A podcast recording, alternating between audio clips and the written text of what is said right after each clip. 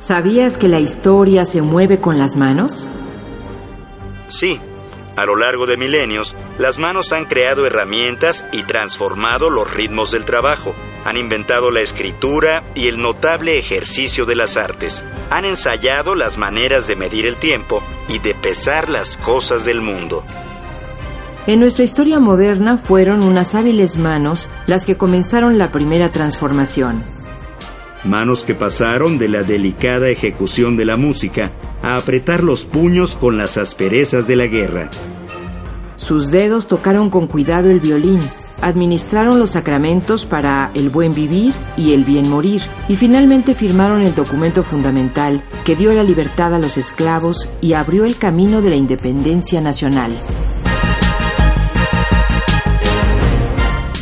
Así podemos imaginar las manos de un párroco de Dolores. El cura que abrió hace más de 200 años las puertas, del, futuro.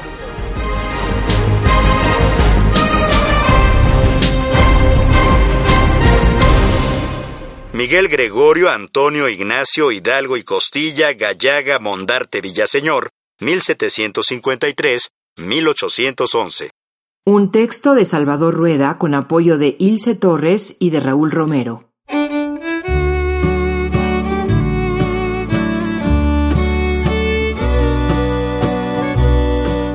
Miguel Hidalgo y Costilla nació en la hacienda de Corralejo, en Pénjamo, provincia de Guanajuato, el 8 de mayo de 1753. Como muchos jóvenes criollos de familias prósperas, se decidió por una carrera eclesiástica.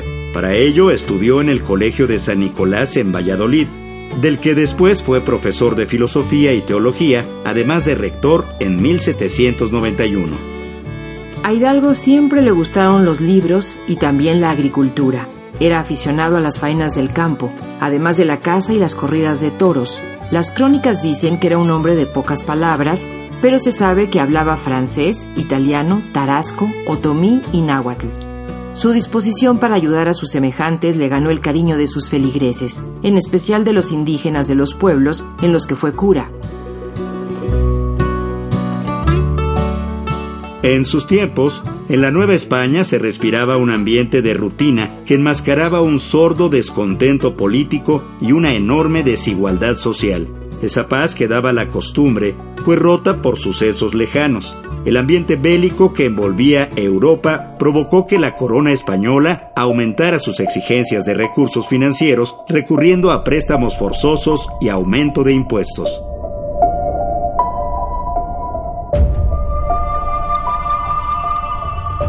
En 1808, Napoleón Bonaparte invadió la península ibérica y tomó como rehenes a los reyes Carlos IV y Fernando VII. Los españoles no aceptaron convertirse en satélites de Bonaparte y de acuerdo a la ley que regresaba el poder a los ayuntamientos, organizaron juntas provinciales con gobiernos propios esperando el retorno de los monarcas. En la Nueva España, la noticia del cautiverio real abrió la oportunidad de los criollos para marcar su espacio político autónomo.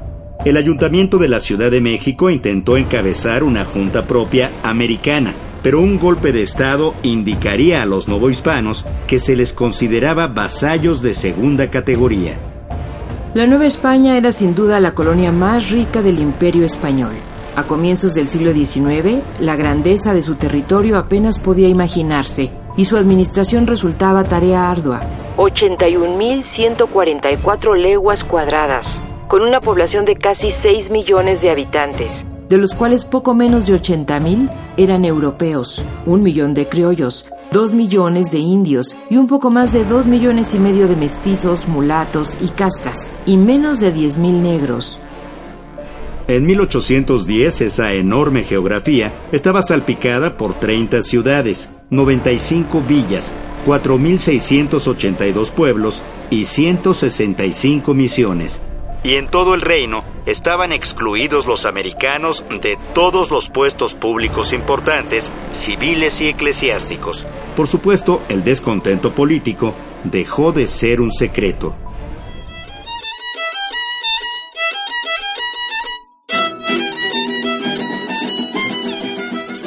En la rica región del Bajío, cruce de caminos comerciales de pequeñas y pujantes ciudades como Valladolid, Guanajuato y Querétaro, cargada de haciendas, ranchos y minas, se vivía la inquietud por el destino del imperio, pero sobre todo por el destino propio, el de los americanos, aunque había desasosiego por la situación política y económica local, en Nueva España se requirió un suceso crucial externo para agravar el descontento. El botafuego revolucionario, como se le llamó entonces, provino del exterior y fue producto de la invasión napoleónica a España en 1808.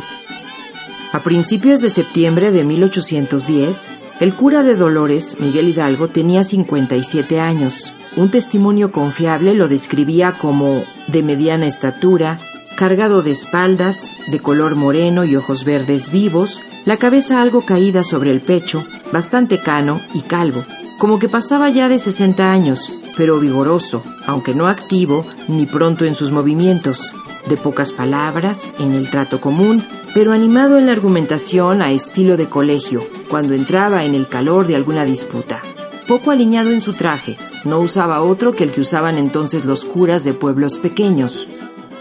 Un día cualquiera, el maduro y sereno cura de Dolores fue invitado por el capitán de dragones de la Reina, Ignacio Allende, a participar en las reuniones organizadas en Querétaro por el corregidor Miguel Domínguez con el objetivo de reunir en México una junta para gobernar la Nueva España en nombre de Fernando VII y sustituir al gobierno virreinal que nació del golpe de 1808.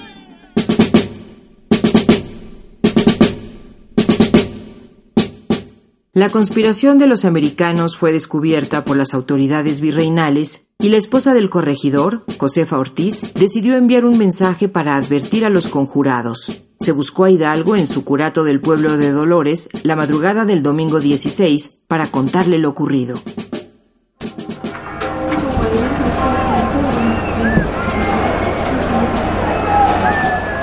El cura decidió entonces llamar a misa y convocar a la insurrección. Este acto se conoce como el Grito de Dolores.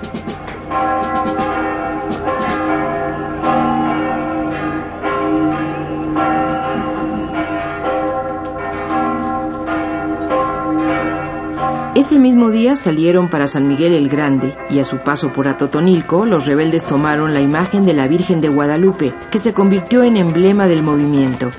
Hidalgo sería nombrado generalísimo y Allende teniente general del Ejército Libertador. En muy poco tiempo, miles de pacíficos novohispanos tomarían las armas para engrosar las tropas rebeldes. Las tropas insurgentes marcharon incontenibles. Las manos de Hidalgo señalaban caminos, confortaban a sus soldados lastimados, tomaban la pluma para marcar planes y enviar cartas, también para ordenar sus ideas. Dos semanas después de la insurrección, el 28 de septiembre, tomó a sangre y fuego la ciudad de Guanajuato y derrotó al intendente Juan Antonio Riaño, encerrado en la alhóndiga de Granaditas. La experiencia rebelde se desbordó. Entonces, la violencia de la guerra dejó su marca en el ánimo del cura dirigente.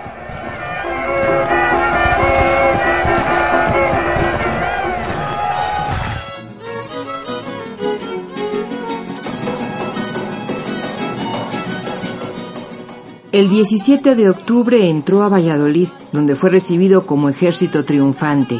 El 19, bajo sus órdenes, se decretó la abolición de la esclavitud, de los tributos y derechos a los indios. Inspirado por Hidalgo, Ignacio Rayón declaró la abolición de tributos a la pólvora, naipes y papel sellado. En esos días, los dirigentes de la insurgencia hicieron algo hasta entonces inimaginable, tomar las riendas del gobierno. Hidalgo partió hacia el centro del virreinato. El 30 de octubre venció al militar realista Torcuato Trujillo en el Monte de las Cruces, muy cerca de la Ciudad de México. Su resolución de no atacar la capital virreinal provocó la división en el ejército insurgente. Es posible que Hidalgo temiera que las decenas de miles de insurgentes rebasaran las órdenes y la disciplina al entrar a México. Mientras Allende y una parte de las tropas partieron a Guanajuato, Hidalgo continuó rumbo a Guadalajara. Ahí, hecho fundacional de nuestra historia, sus manos ensayaron el alivio social y la decisión política.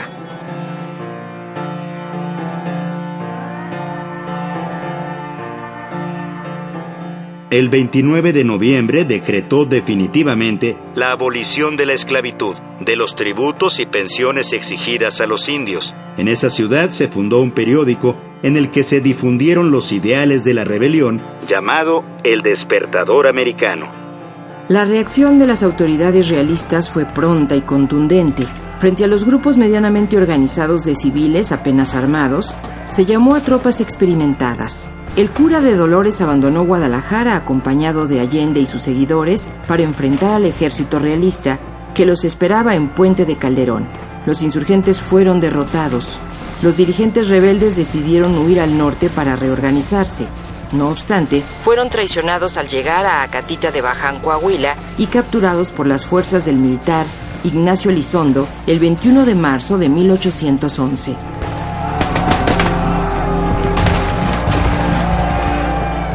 Fueron llevados a Chihuahua, donde fueron juzgados por un tribunal especial que los condenó a muerte. Ignacio Allende y sus seguidores, Mariano Jiménez, Juan Aldama y otros, fueron fusilados el 26 de junio. Miguel Hidalgo fue juzgado por un tribunal eclesiástico que le degradó. Las yemas de sus dedos fueron raspadas. Se le condenó a muerte y fue ejecutado el 30 de julio de 1811. Había cumplido 58 años.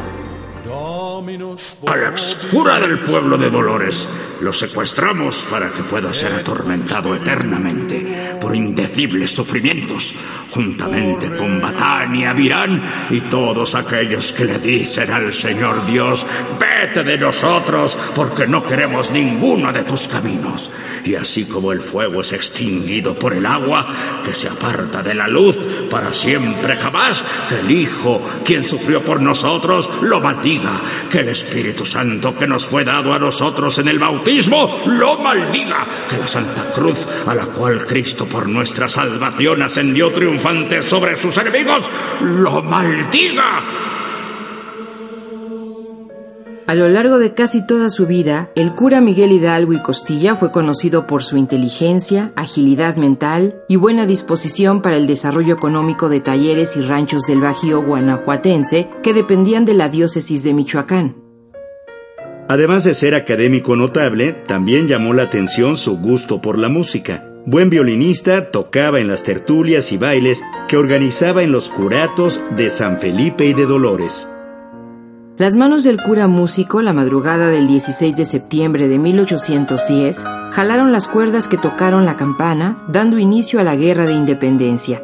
Las mismas manos que también escribieron un documento en Guadalajara que establecía que todos los esclavos debían ser libres en un plazo de 10 días o pena de muerte y proclamaba el cese a las contribuciones de los tributos de las castas, entre otros artículos. Los actos de Miguel Hidalgo definieron su biografía como el principal caudillo de la insurrección independentista, y a lo largo de dos siglos, esos intensos 120 días de la vida de Hidalgo le dieron estatura heroica. Hoy aquí el recuento de algunos de los hechos del hombre que comenzó la primera revolución de la historia mexicana. El cura que abrió hace más de 200 años las puertas, del futuro. Miguel Gregorio Antonio Ignacio Hidalgo y Costilla Gallaga Mondarte Villaseñor, 1753, 1811.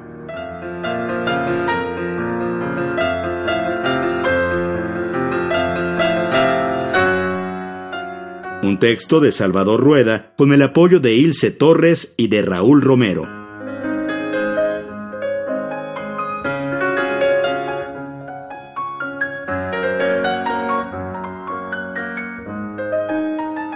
Instituto Nacional de Antropología e Historia. Secretaría de Cultura.